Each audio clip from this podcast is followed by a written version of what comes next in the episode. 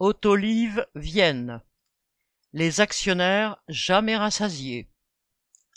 Autoliv, une multinationale américano-suédoise qui produit des ceintures de sécurité, des airbags et des volants, a récemment annoncé un plan de 8000 suppressions de postes, soit 11% des effectifs, à mettre en œuvre d'ici 2025.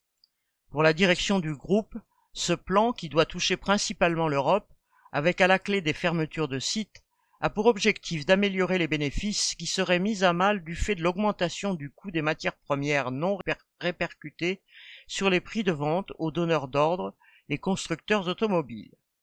Pour maintenir leur part du gâteau, les actionnaires décident donc de s'attaquer aux travailleurs.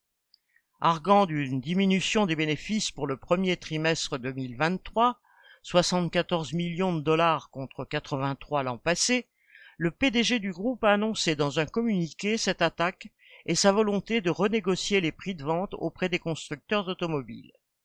Ces déclarations ont fait bondir le cours de l'action à la bourse, avec la perspective de profits et de dividendes en hausse alléchant les spéculateurs de tout poil.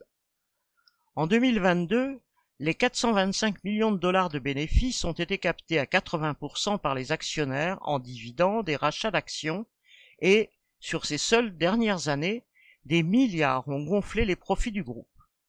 De l'argent, il y en a de toute évidence pour maintenir les emplois et augmenter les salaires.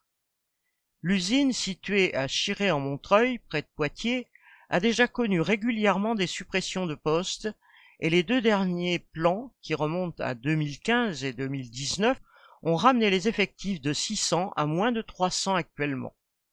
Les productions sont parties en Tunisie, des machines en Roumanie.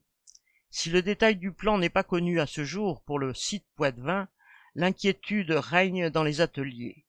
Les travailleurs auront à se mobiliser pour contrarier le plan des licencieurs et défendre leur gagne-pain. Correspondant Hello.